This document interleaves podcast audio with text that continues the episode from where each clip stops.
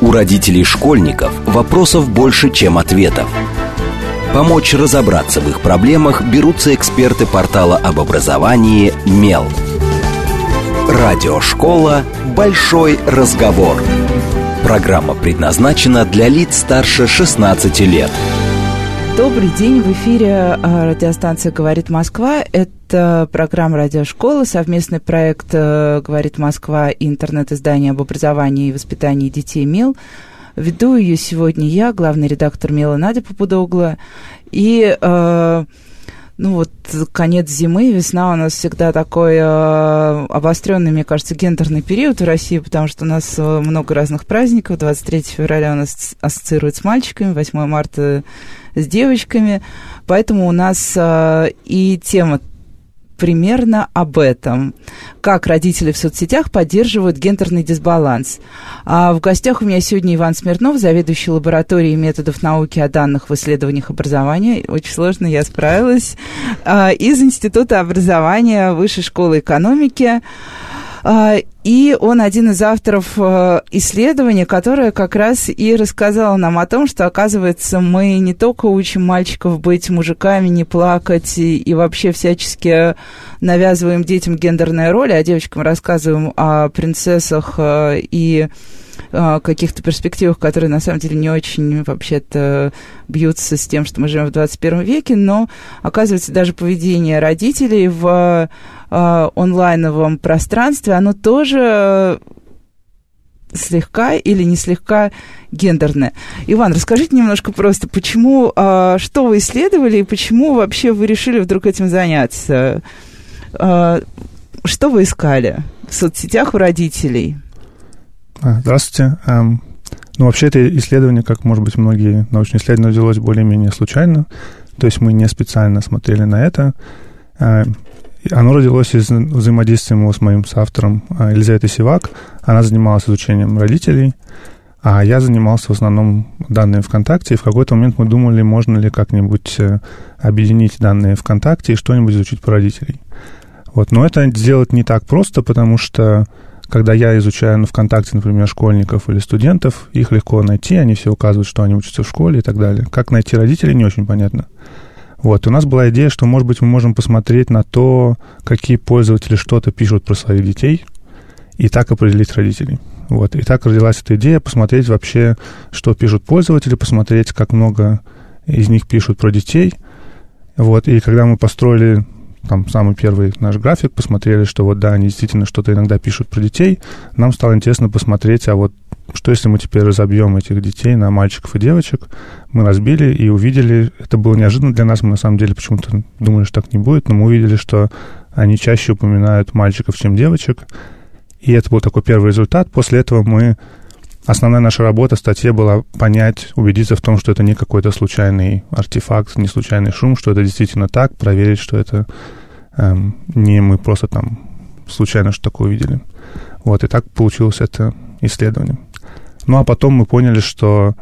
То есть мы вначале удивились, когда видели результат, а потом стали читать литературу, и выяснилось, что это очень известный феномен в других областях, вот это предпочтение мальчиков, и оно начинается там буквально с рождения. Там есть огромное количество исследований на эту тему. Например, женщины а, грудью дольше в среднем кормят мальчиков, чем девочек, не говоря уже о разных других вещах. Вот, то есть оказывается, что это не так-то удивительно.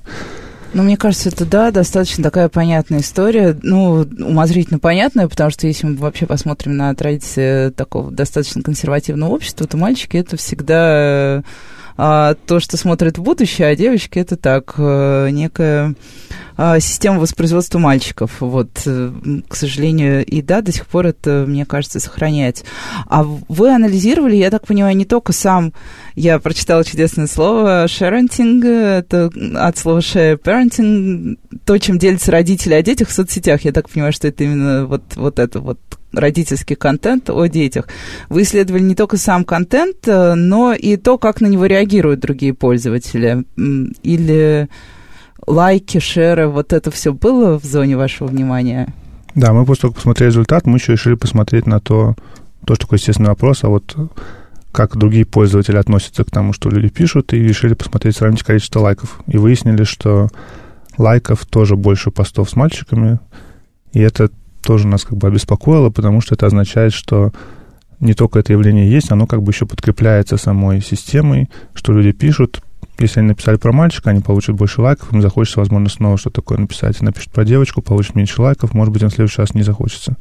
И здесь есть опасность того, что это будет еще продолжать воспроизводиться. Ну, то есть вот. это такая условная эмоциональная поддержка, которая работает как э, такой хороший, хороший бензин, масло, чтобы ехать дальше и продолжать больше рассказывать о мальчиках. Но мне, если честно, стало интересно, был очень интересен тоже, когда я читала исследование, выбор площадки. А почему, почему именно ВКонтакт? И почему я об этом спрашиваю? Вот а, в какой-то в таком понимании родителей и их а, виртуального присутствия а, мы очень мы уже знаем, что, например, самые активные а, пользователи Инстаграма, одни из самых активных сегментарно, это как раз э, мамы. И в Инстаграме огромное количество визуального контента и сопровождающего его текстового контента о детях. Или, например, почему это не одноклассники? Потому что мы знаем, что до сих пор и одноклассники, ну, как бы их принято считать сети пенсионеров, но это на самом деле не так. Там очень много родителей, обычных родителей, которые выбирают для себя именно эту сеть как э, наиболее безопасную, что ли, комфортную и приятную. Почему вот именно ВКонтакт? Ну, как я говорил, это более-менее получилось по историческим причинам. То есть мы начали с этого смотреть. Что касается других источников данных, это было бы интересно посмотреть на Одноклассниках, но, наверное, нам все-таки было бы более интересно попробовать, или чтобы не мы, а какие-нибудь другие исследователи воспроизвели это, может быть, скорее в других странах и на каких-то совсем других а, социальных сетях. То есть это было, подтвердило бы, что это какой-то универсальный эффект, а не случайный. И еще один с этим связанный вопрос, он связан все-таки с а, этическими вопросами, с приватностью. И вот, например, Инстаграм, то есть кажется, что если мы начнем анализировать там, ну, сейчас есть, меды, которые могут автоматически по фотографии определить, там, это есть там ребенок, это мальчик или девочка, но вот это кажется уже вот для нашей личной как-то уже за какой-то гранью. Когда у нас будет исследование про то, что мы смотрим на фотографии в Инстаграме, автоматически определяем маленьких детей, к нам кажется, ага, тоже может есть, перейти. То есть это прям уже из области этического такого колебания, да? Да, то есть мы об этом постоянно думаем. А с ВКонтактом, то есть вы ВКонтакт как дает вот эту этическую нишу, потому что вы все-таки анализируете просто общий контент, да, потоковый? Ну, тут есть формальный и то есть это всегда сложный вопрос этический. То есть я обычно это смотрю так, что вот, ну, предположим, я бы сидел в парке и считал проходящих мимо мальчиков и девочек. Было бы это, скажем, неэтично. Кажется, что это более-менее... Ну, мне кажется, ничего особенного. Ну, да, кто-то, кто-то машины считает, кто-то... Да, и, и в детстве там вот мы с моим братом считали тоже людей, машин, ворон. Конечно. Вот, и можно сказать, что вот мы делаем то же самое, только вот на ВКонтакте публичные посты. На самом деле это не совсем так. И здесь есть несколько различий. Первое различие, что когда я сижу в парке, то все меня хорошо видят, и все знают, что за ними наблюдают. Когда я что-то такое делаю в социальной сети, меня, во-первых, не видно, во-вторых, люди могут не всегда знать, что вот за ними наблюдают. И здесь, то есть мы как бы для себя считаем, что на ВКонтакте все-таки люди, когда пользуются ВКонтакте, пишут публичные посты, они более-менее понимают, что это публичные посты. И здесь мы считаем, что здесь все-таки нет этой проблемы, или не такая сильная, но это не всегда так. Например, если мы использовали бы какие-то алгоритмы автоматического определения изображений на mm-hmm. фотографиях, то здесь уже кажется, что люди не всегда знают о том, что это возможно. В таком случае мы как бы можем перейти эту грань. И вторая проблема связана с тем, что считать в парке может кто угодно, а делать э, исследования в тех масштабах, которые мы делали, автоматически скачивать данные, могут только те, у кого есть там, навыки, инструменты, инструменты навыки. и так далее. И это создает как бы градиент власти. И когда есть вот такое различие в э, возможностях, тоже нужно всегда об этом задуматься, используем ли мы эту наши навыки, и умения во благо или нет. И здесь мы тоже так подумали, считаем, что об этом важно было рассказать, что это полезно для общества. Мы как бы ничего не скрывали ни для каких-то своих личных интересов. Мы открыто об этом рассказали, кажется, что здесь для общества больше блага. Но всегда об этом, в общем, нужно помнить, и никогда нельзя пренебрегать, вот особенно вот с этими методами, которые мы ну, это очень интересно, да, потому что когда я об этом задумалась, когда я готовилась к интервью, у меня вот, если честно, я даже не предположила, что там есть такой вот тонкий этический нюанс. Я как раз подумала о том, что Инстаграм же очень просто как раз вот с использованием современных технологий как-то быстро обработать большой массив. Но э, очень здорово, что вы об этом сказали, потому что мне кажется, исследование социальных сетей вообще такая вещь чуть-чуть, ну, чуть-чуть пограничная, особенно когда мы узнаем, что там, что, в принципе, можно, ну, что есть методы, которые позволяют спокойно попадать и там в закрытые профили, в закрытые сообщества, и приятно, что мы эту грань а, не переходим. Но если вернуться к родителям и детям, а, и, собственно, к тому, что они пишут, постят, а, как они реагируют на подобный контент а, о мальчиках и девочках, а есть ли какая-то возрастная особенность? Ну, ну, например, мы знаем, что мама маленьких детей э, всегда активнее делится со своими друзьями и подписчиками и фотографиями, и какими-то э, записями о детях, а постепенно с возрастом вот этот вот энтузиазм шеринга как раз он чуть-чуть снижается. Но это мне тоже так кажется, не знаю. Ну вот на тех данных, которые мы смотрели, и это был Петербург, вот там был разный разные тренды для мужчин и для женщин. Для женщин там, ну, если им было всего 18 лет, они почти ничего не писали, как мы ожидаем, то есть там есть какой-то э, небольшой, небольшой результат, но скорее всего, какой-то вот такой фоновый шум. Потом довольно быстро это растет, лет до 30, и 30 лет это вроде в Петербурге как раз совпадает с возрастом рождения первого ребенка среднего. В Петербурге он самый большой в России. Э, вот. Это, кстати, говорит, одно из свидетельств того, что в Петербурге все скорее всего, с гендерным неравенством лучше, чем в среднем по России, то есть у нас результат, скорее всего, если воспринимать на Россию, будет не, не лучше.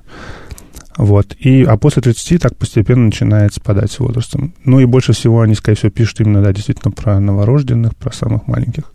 А у мужчин был какой-то другой э, тренд, они просто равномерно, постепенно все больше и больше писали с возрастом вот до самой то есть получается, того. что мама пишет в тот момент, когда такой гормональный фон еще сильный, а папа начинает писать, когда появляются достижения. Нет? Нет такого ну, ощущения? Это еще может связано с тем, что возраст отца варьируется больше, чем возраст матери. А, ну, кстати, да. Есть, Тут... Может быть, их возраст детей примерно одинаковый, просто вот они старше. А э, вот если попробовать э, зайти с другой стороны, а вам не приходило в голову проанализировать, что, собственно, дети пишут о родителях? Или здесь есть тоже какие-то технические трудности, там, например, с... Ну, я знаю, что вы очень много работаете, с, например, с изучением поведения школьников э, в том же ВКонтакте и так далее. Или просто пока не сложилось какого-то желания или возможности этим заняться.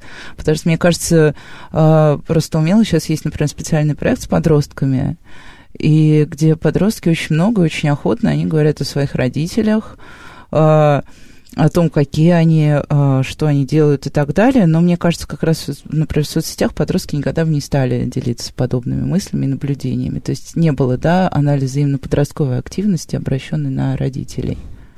Да, мы на это не смотрели, не знаю, насколько это просто. Но вот и с детьми тоже. То есть мы... Эм, наше исследование могло получиться, потому что мы смотрели вот на какие-то такие простые вещи, вроде как общее там количество упоминаний и так далее. То есть если мы пытались, например, детально понять, о чем они именно говорят, это бы не, могло не получиться по двум причинам. Во-первых, потому что нам-то надо было, не хватило бы автоматических методов, мы должны были это что-то вручную делать. И в таком объеме данных невозможно. А во-вторых, потому что все-таки данных не так много. То есть ВКонтакте много, но количество людей, которые говорят про детей, их меньше. И как только мы начинаем это делать более специфичные какие-то для темы, то их становится совсем мало, и не получается такой результат получить. То есть на самом деле, э, вот когда мы рассказывали про это исследование на одном семинаре, нас стали спрашивать, а вот вы не посмотрели там, что будет, если их разбить на более узкие группы родителей там. Вот. И ответ был такой, что если бы мы стали так делать, то просто у нас данных стало бы слишком мало, и мы не смогли бы к сожалению, ничего А увидеть. сколько всего, сколько всего было проанализировано данных родителей? У нас было 600 тысяч пользователей. Ага. Вот это более-менее, это не все пользователи Петербурга, но это такой репрезентатив специально подобранный... Репрезентативное репрезент... число, В да? некотором смысле репрезентативный, и мы более-менее уверены, что это не какие-то поддельные аккаунты, боты и так далее. Это тоже важная э, проблема с тем, что много разных случайных аккаунтов, ботов и так далее. И они могут, конечно, исказить результаты, если их не удалять. А, мне еще интересно а, с точки зрения родителей и детей, то есть где мы заканчивали, где мы заканчиваем вообще понятие дети. Ну, например, вот э, у меня есть тоже, у меня есть мама, она периодически что-то обо мне пишет, э, вешает какие-то фотографии и так далее. То есть формально я, естественно, для не... ну и фактически я остаюсь и ребенком. Вот такие пользователи, они тоже попадали в сферу вашего внимания? Или, то есть мне уже много лет, я тоже уже сама там о своем ребенке пишу что-то, но так или иначе мы с моей мамой примерно равны, и мы одинаково шерим контент детский. Ну, теоретически они могли к нам попасть, что, по-моему, верхняя граница была 60 лет или что-то такое. То есть это люди, ну, это как раз моя мама, да, и я ее взрослый ребенок. Их там гораздо меньше, и вот в нашей выборке их еще меньше, и там обычно результатов особо... То есть там обычно много шума, и мы не можем точно про них говорить. А, то есть вот как раз эта группа попадает, да, в такую вот шумную и... Да, но вообще, если говорить про... То есть мы, например, вот в центре, в котором работает, директором, который является мой соавтор, мы считаем, что вот дети — это э, до 18? Нет, до 35. Ага. А, вот, вот до 35 все-таки, да? Это отлично, то есть... И мы сдвигаем, может быть, мы когда сами станем все старше 35, мы, может быть, сдвинем определение. Мы сами все считаем, что вот мы относимся к категории тех, кого мы изучаем. А если, э, если посмотреть еще на один такой тоже... А, хотя нет, я сначала спрошу, наверное, про все-таки про воз... основная масса вот анкет, та, которая как раз давала э, репрезентативные какие-то данные. Мы вот понимаем сейчас, что взрослые родители, ну, такие самые взрослые, это шум, да.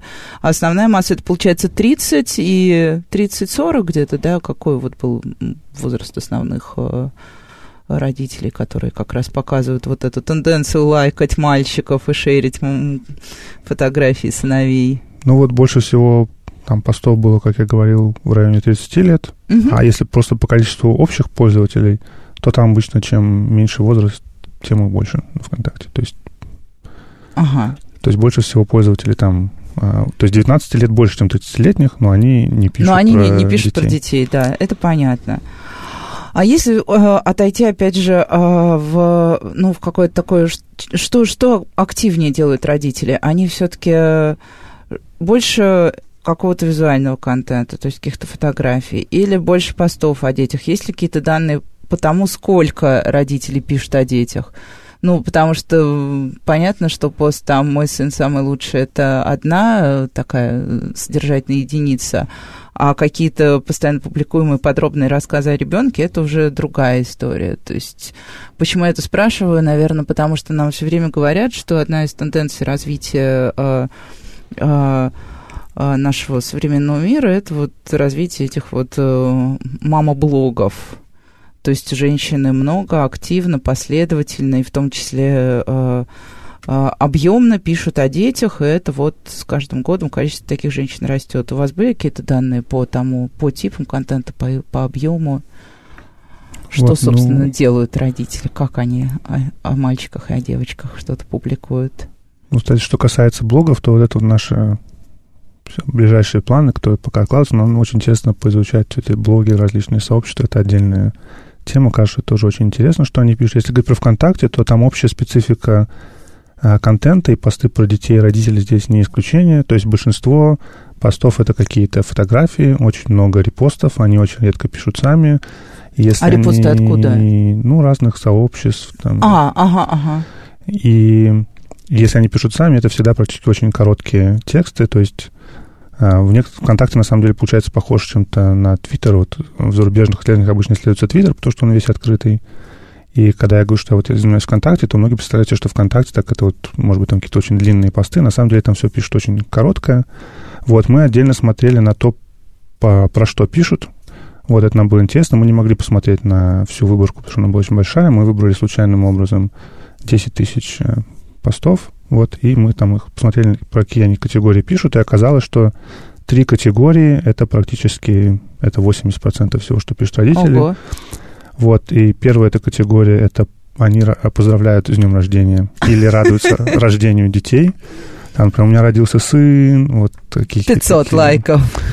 Да, вторая категория — это они выражают какую-то любовь или гордость, э, говорят, просто вот как я люблю свою дочку. Или что вот мой сын победил в какой-то Олимпиаде, Олимпиаде что-то такое. И третье, когда они описывают то, как они проводят время. Там мы гуляем в парке, и там часто видны хэштеги с названием места, в котором они гуляют. Там мы это не анализируем, там часто приложены фотографии, то есть понятно, что вот они просто вот документируют свою жизнь. Ну да. Вот, и мы не встретили ни разу никаких негативных а, постов вот в нашей случайной выборке, и мы еще отдельно Ого, проводили это тоже очень интересно. небольшое исследование, в котором мы спрашивали людей, вот какие посты вы согласились бы а, Опубликовать? опубликовать. Нам было просто интересно посмотреть. Мы там, на самом деле, мы там просто еще случайно меняли и мальчиков и девочек, подставляли в пост. Как раз хотели что-нибудь экспериментально подтвердить. Там тоже получились похожие результаты. Там была маленькая выборка, но там было интересно тоже, что а, когда мы предлагаем какие-то негативные посты, вот там ребенок что-нибудь разбил или что-нибудь, или что-нибудь тяжело, то они, пользователи всегда писали, что нет-нет, такое бы не стали они публиковать, и мы не нашли выборки. Но это тоже важно для нашего вывода, потому что кто-то нам говорит, ну это потому что вот мальчики, они хулиганы, постоянно что-то такое с ними происходит, и поэтому про них пишут. Но вот это не так, то есть пишут хорошие. Ну, то есть, на самом деле, получается все как в жизни и есть. То есть, день рождения, воскресенье и достижения. Да. Ну, тогда со стороны кажется, что все действительно очень похоже на нашу жизнь. А вот те, а, те а, вот 80% это те самые дни рождения достижения, а 20% что там осталось? Очень интересно. Какие, да, или там вообще уже никакой Ну, да, это- типологизации не какие-то- это были поддавалось, да? Не, не- какие-то были не специфические. Эм, Ну, и, и еще мы, мы это еще использовали тоже с методологической точки зрения, потому что мы хотели проверить, что там нету каких-то того, что вот мы случайно посчитали, мы же смотрели по словам. Мгм. Там, например, какой-то был пост про дочку Газпрома. Дочка Газпрома ну, это просто да. компания дочерняя, а не дочка. Мы просто оценивали, э, какое количество каких-то постов не... Еще был, например, про мальчиков э, больше всяких анекдотов каких-то, которые люди вот там постят. А, Вот, и мы проверяли, что это не вносит. Что само по себе тоже интересно, что вот в, таком анекдоте, в каких-то разных таких вот... э, сразу вспомнила А, весь массив анекдотов про Вовочку. Да, и вообще, то есть как бы то, что берется из культуры внешне, оно тоже больше про мальчиков. Вот. Это Ну, тоже, это тоже, само да. по себе интересно, но мы проверяли, что это не влияет на наш результат. То есть мы проверяли, что именно посты про детей, в них есть разница.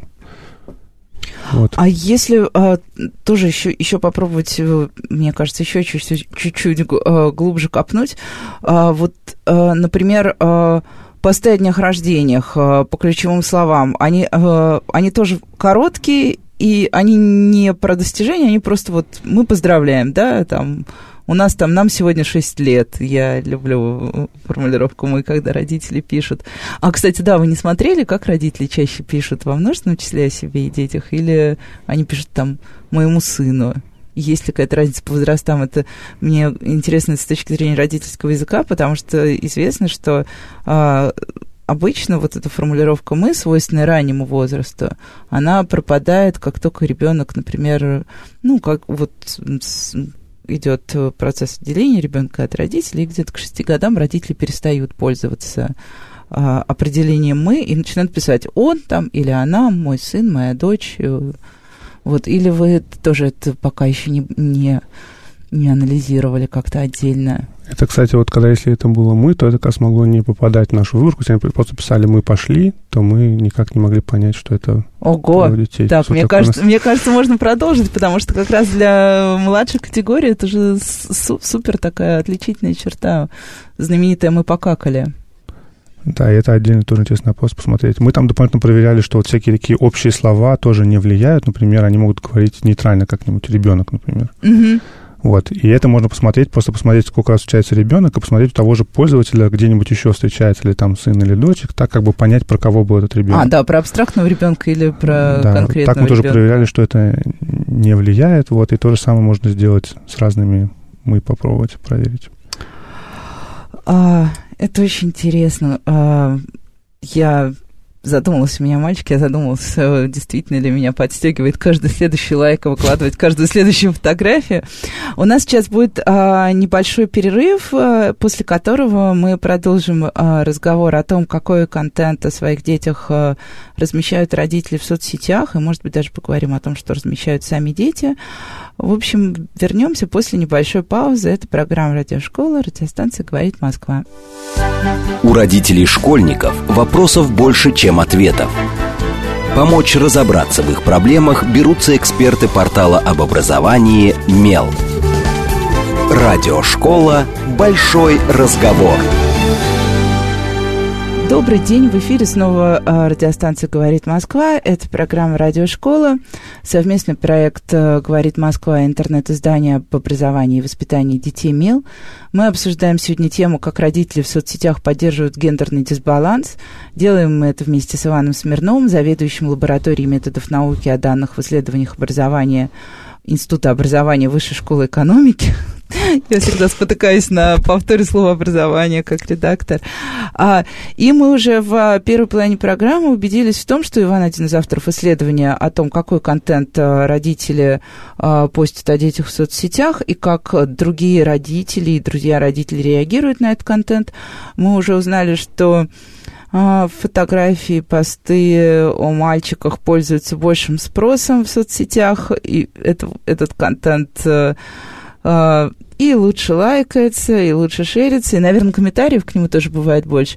А вот вопрос, да, комментарии как-то попадали в вашу зону внимания или просто только численно, например? Или они вообще не, а, вы не смотрели на то, как идет именно комментирование по родительской, всякой, по родительским постам? Да, на комментарии мы не смотрели. Кстати, ага. не знаю почему.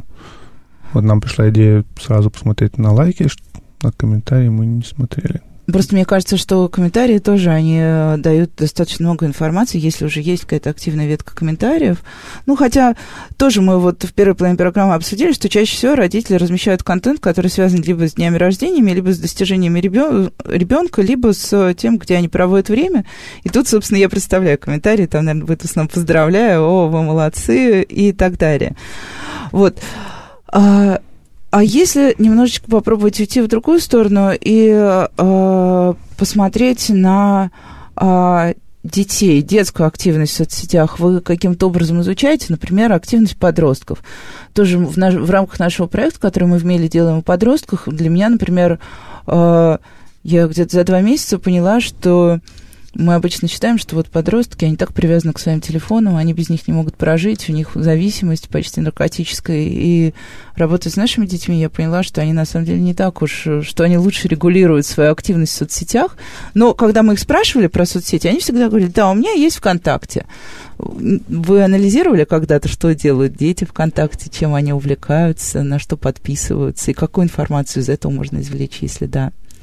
Ну, мы смотрели на мне будет смотреть на то, вот, на что они подписываются, потому что кажется, это такой очень интересный способ посмотреть на их э, интересы, потому что и вот мы это делали, у нас было исследование с э, Катериной Николаевной Поливановой, которая научный руководитель Центра исследования детства.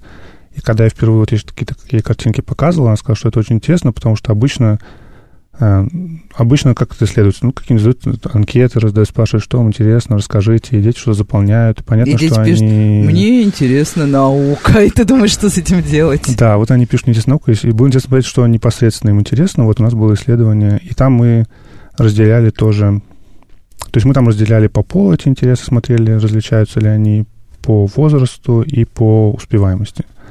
Вот, ну и там получились довольно тривиальные результаты, в том смысле, что вот пол очень хорошо разделился. Оказалось, что вот мальчикам интересен футбол, компьютерные игры. Вот если смотреть на те группы, которые сильно мальчиковые, условно, это были сплошные компьютерные игры, футбол, спорт. Это было даже как-то грустно, что то есть, с одной стороны, что хорошо, ничего другого что, не нашлось. Что вроде как метод работает, значит, это не бессмысленно, но как-то было грустно, что стереотипы распределились, а у девочек были разные тоже условно девочковые группы, они обычно как так и специально и называются, там «Хорошо быть девочкой», что-то такое. Ого. 40 килограмм там была какая-то группа вот про вот диету, что такое вот. А это, это были дети тоже какого примерно возраста? Это, То есть это подростки, наверное, Это да, исследование было на школе с 5 по 11 класс. Ага. Вот. И получается, что у нас и здесь тоже такая гендерная история, она э, остается абсолютно, ну, она как, как была, так и есть. То есть э, сначала у нас родители говорят, что мальчики у нас лучше девочек, потому что мальчик вообще более полезное для общества и государства существо. Вот. А мальчики и девочки воспроизводят те же активности, которые, собственно, э, такие же гендерные активности в сети, как всегда и было, погонять мячик, и, ну, вот сейчас, да, прибавились компьютерные игры. А если посмотреть... Это, была, это как раз была идея, почему вот перешли на родителей, потому что мне всегда было интересно, вот если мы посмотрим там на различия, скажем, там, а, людей, мы всегда как бы четко видимо, все хорошо различаются, там мальчики, девочки, юноши, девушки. Всегда было интересно смотреть, вот есть ли какая-то точка вот разветвления, когда вот они пошли вот как-то разветвляться, что они были похожими, стали различаться. Вот, мы там дошли до какого-то пятого класса, условно, там дальше уже сложно, потому что ВКонтакте нету, и вот уже в пятом классе они очень-очень различаются. Тут мы уже как бы подошли уже как бы совсем... То есть из родителей можем подойти только... Ну, ВКонтакте нету у младенцев Ну, аккаунта, естественно, но да, дальше родители только... пишут, и мы тут тоже уже видим какие-то различия. В общем, все начинается с самого начала. Все начинается с родителей, как, как, как обычно. Да. А, а вот в том исследовании про родителей, там, я не знаю, там попадались какие-нибудь такие... А, я же так понимаю, что вы делали аналитику по ключевым словам, да, в записях, например, как-то, ну, если очень упростить. Ну да, мы брали все посты, кто отличаются там слова сын, дочь, и mm-hmm. мы составили большой-большой список разных возможных, там, в том числе с э, всякими современными методами, э, как то, как они называют, как могут еще называть, там, например, писать сын там через кучу «ы», вот, и всякие разные формы, там, сыночек, сыночка, или там, например, дочку иногда пишут с мягким знаком. А, вот, да, то, да, то есть да. словаре это не найти, но это важно учитывать, потому что после реально могут так писать. Есть вот. еще, я однажды тоже пытаясь что-то найти в Инстаграме детское, такое, а, заметила то, что, ну, во-первых, да, во-первых, хэштегов с мальчиками, мне кажется, тоже больше. Можно, кстати, да, хэштеги же это... Хэштегами вы ничего, мне кажется, здесь как раз та этическая граница, хэштеги, обычные текстовые данные.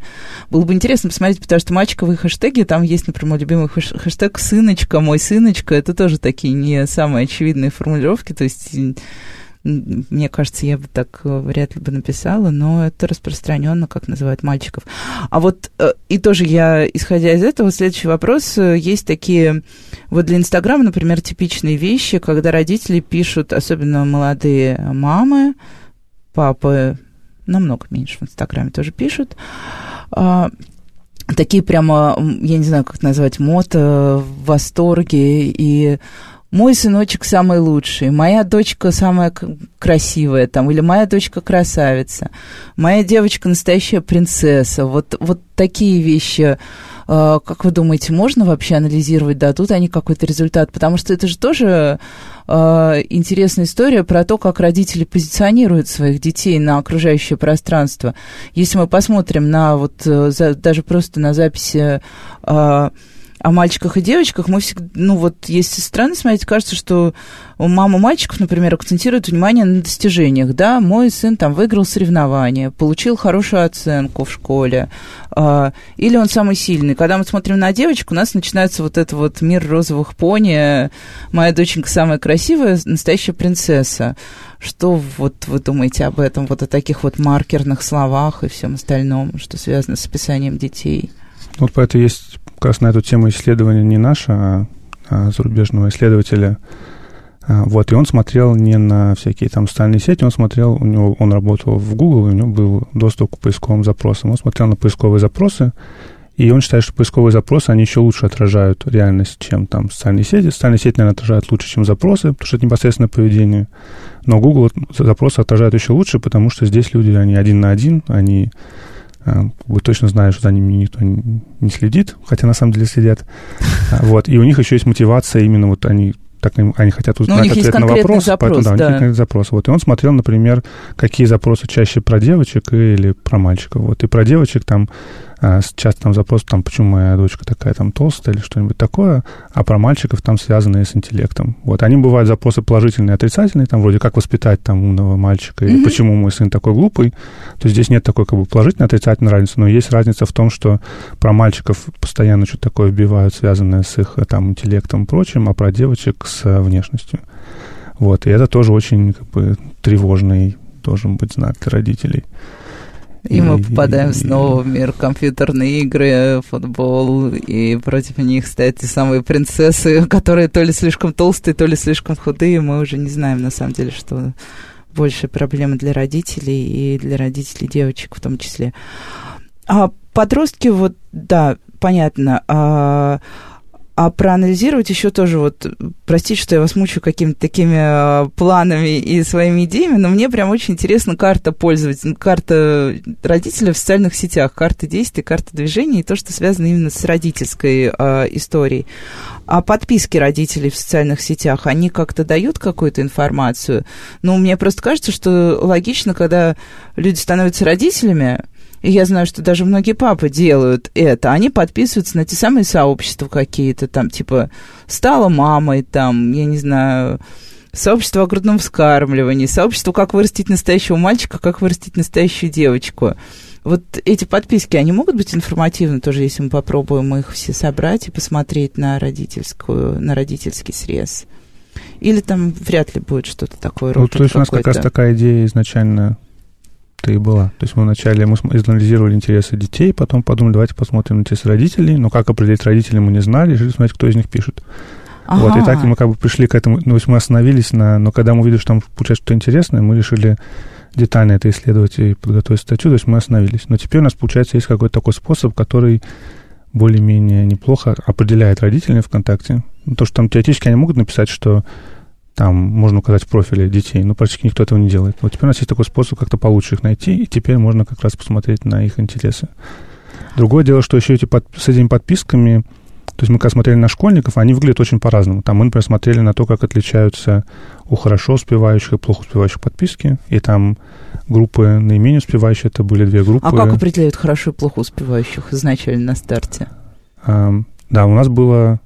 Здесь у нас было исследование, где мы использовали не только данные ВКонтакте, у нас были а, специально... Во-первых, у нас был один набор собранный, где у нас были про одну школу, где мы знали их успеваемость в школе. А, то есть это понятно. Вот, там ага. специально мы придумали, как так собрать, чтобы Эм, то есть мы сопоставляли их по именам, но это делалось как бы автоматически, mm-hmm. не нами, чтобы у нас не было в общем, с этим проблем. А и, и у нас еще был, у нас еще есть длинное лонгитюдное исследование образования, по которому мы знаем про них много чего, в том числе измеренным разными стандартизованными тестами академической успеваемости. Вот, и потом мы у них просили разрешение тоже найти их на ВКонтакте, какая-то часть значительная дала разрешение, и у нас есть еще вот такой второй набор данных. И, и там мы смотрели на вот эту успеваемость. Вот, и, в общем, две группы с наименьшей успеваемостью были и на выборке, которая репрезентативна по России, и на нескольких московских школах. Это были любовный гороскоп и необычный гороскоп. О, Господи. А, вот. И в какой-то момент я еще смотрел на, как раз тоже на связь постов то, то, того, о чем они пишут с их успеваемостью. И тоже это всякие слова вроде водолей, гороскопы. Это, в общем, лучший предиктор а, а, не самой высокой успеваемости. Ну, это, кстати, очень интересная история, потому что мы тоже, вот мы постоянно сейчас говорим, что вот мы вырастили детей, которые так не похожи на нас, там, и так далее, но в итоге получается, что дети воспроизводят, в общем-то, ту же историю про родителей, потому что мне кажется, что гороскопы вообще популярный шеринговый контент в такой в среде взрослых людей, не знаю, 35 плюс. Будем считать, что взрослые 35 плюс, раз мы 35 э, ограничили детей. Да, но это я все хотел сказать не про гороскопы, на самом деле, а про то, что если смотреть там на какие-нибудь группы наиболее успевающие, то они звучат как-то вот по-умному, там какая-то есть группа наука и техника, там какие-то... И по-другому они звучат, как будто вот какие-то такие интеллектуальные группы, но если вы знаете, что там, что там находится, то в них находится, как почти во всех группах на ВКонтакте, это просто какие-то забавные картинки. Вот, то есть там реальной разницы практически никакой не видно между вот этими разными группами, которые совсем разные. То есть кажется, что здесь работает не столько какое-то, то есть не влияние, то, что вот они читают какие-то умные группы, а скорее всего это какое-то вот что-то вроде они пытаются посылать какой-то сигнал. То есть вот если вы какой-нибудь такой хорошо успевающий, то вы стараетесь не вступать вот в эти группы. А, ну да, увидят же, что ты шеришь гороскоп и все, и пятно на репутации. То есть у детей еще плюс ко всему точно такие же комплексы, как у их родителей. Да, и тоже интересно, что их волнует, то есть как бы, может быть, их неосознанно волнует, но неосознанно их это точно волнует уже в таком возрасте, это было интересно увидеть. Просто мы же знаем типичную присказку пользователей Фейсбука. Я зашел к нему в профиль, а там только репосты из всяких глупых групп, и все, и судьба этого человека решена, он автоматически считается не очень умным, раз он только репостит и не пишет ничего своего, не генерит никакой открытый и закрытый собственный контент. А, но при этом а, а подписываются ли подростки на какие-то, например, группы, которые им помогают учиться? Там вот такие группы были в этой выборке. Понятно, что да, если я отличник, я, наверное, подпишусь на какую-нибудь группу, да, невероятные новости науки, и если я еще отличник по химии, я подпишусь на какую-то группу но мне кажется логичным, что начиная, ну, поскольку у нас такое достаточно невротичное состояние из-за разного рода школьных испытаний, что с какого-то возраста, например, подростки должны начать подписываться на группы, посвященные там экзаменам, и в том числе ЕГЭ в большом количестве. Или такой активности вы не заметили?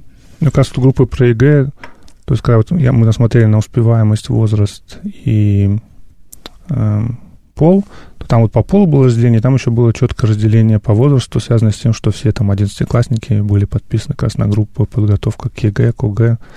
Вот. И это тоже был как бы мы подтвер... для нас это было подтверждение того, что этот метод работает. Если бы там ЕГЭ оказалось пятиклассников, было бы ну, странно. Ну, было бы, да, супер странно. Вот, но оказалось, что не странно. Но я, кстати, не знаю, какой там реально контент, то есть там не, ну я почему об этом спросила, потому что как раз мы недавно беседовали с одним из uh, специалистов, которые готовят детей к ЕГЭ, и он нам рассказывал, что э, в ВКонтакте есть суперсильные группы про ЕГЭ, которые сейчас, э, к сожалению, многих специалистов, в том числе оказывающих частные услуги по подготовке к ЕГЭ, они э, Э, ну, чуть-чуть отъедают кусок вот этого рынка, да, подготовки к ЕГЭ, потому что туда выкладывают самые свежие материалы, самые свежие проверочные материалы, самую свежую информацию о том, что вообще происходит, какие изменения.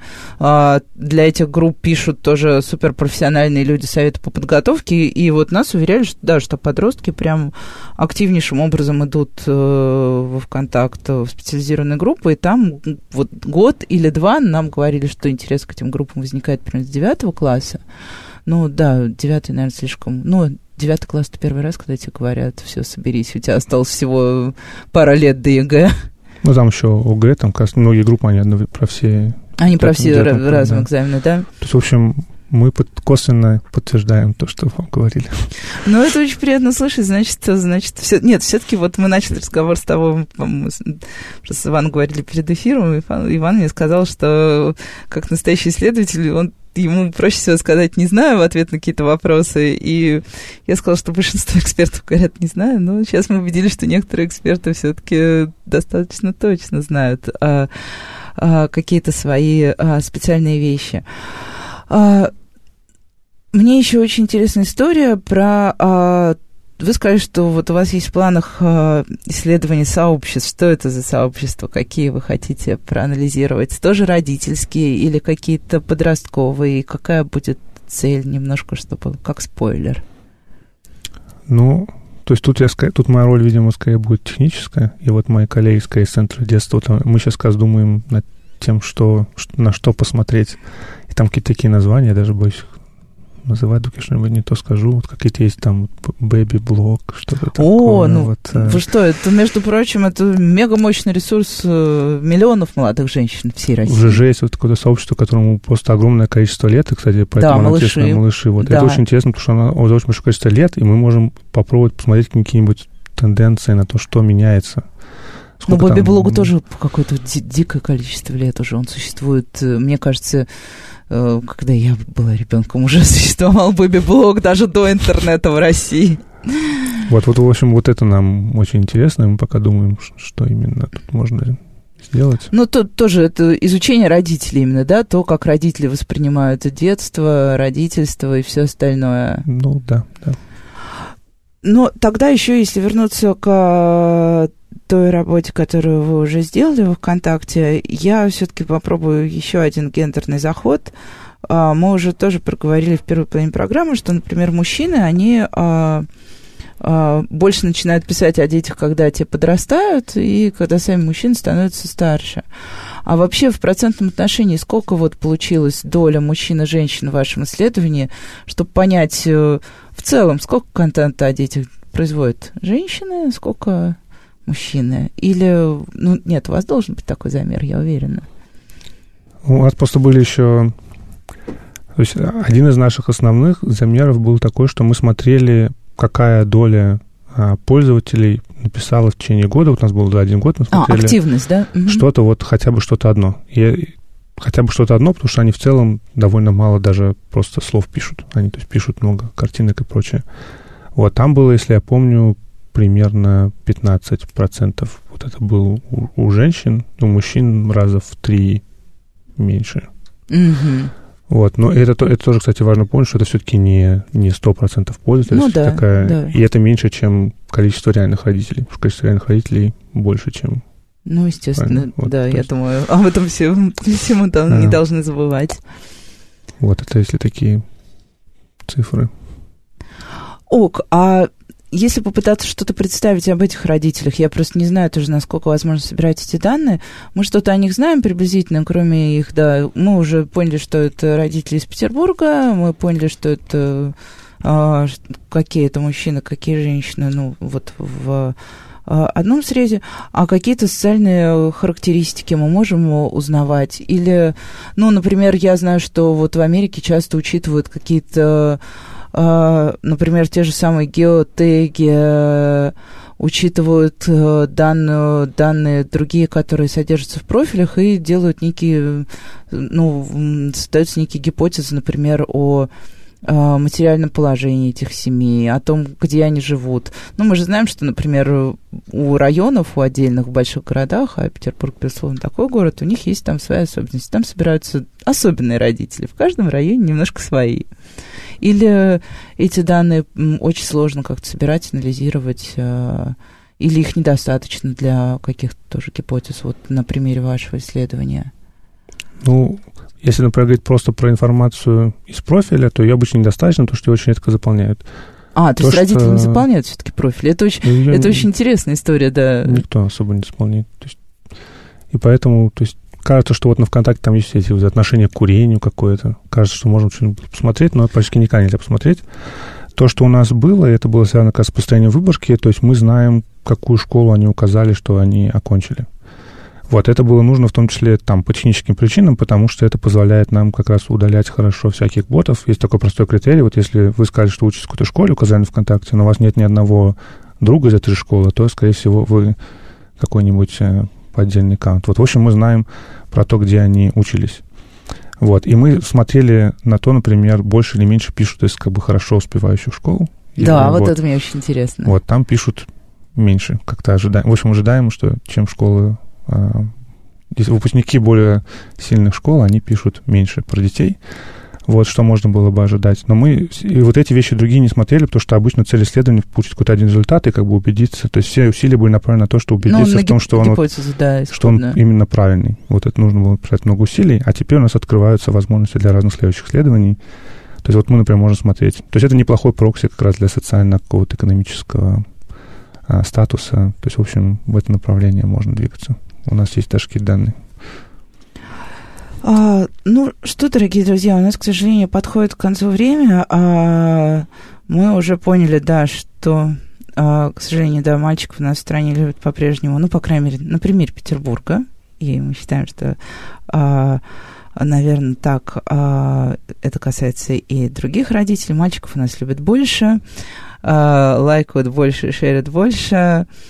То есть золотой фонд у нас э, гендерный сохраняется, но будем надеяться, что, может быть, э, в ближайшее время что-то... Ну, нет, в ближайшее вряд ли, но когда-то что-то изменится. А, спасибо большое. С вами была а, программа «Радиошкола», совместный проект радиостанции «Говорит Москва» и издание об образовании и воспитании детей «Мел». Услышимся с вами на следующей неделе.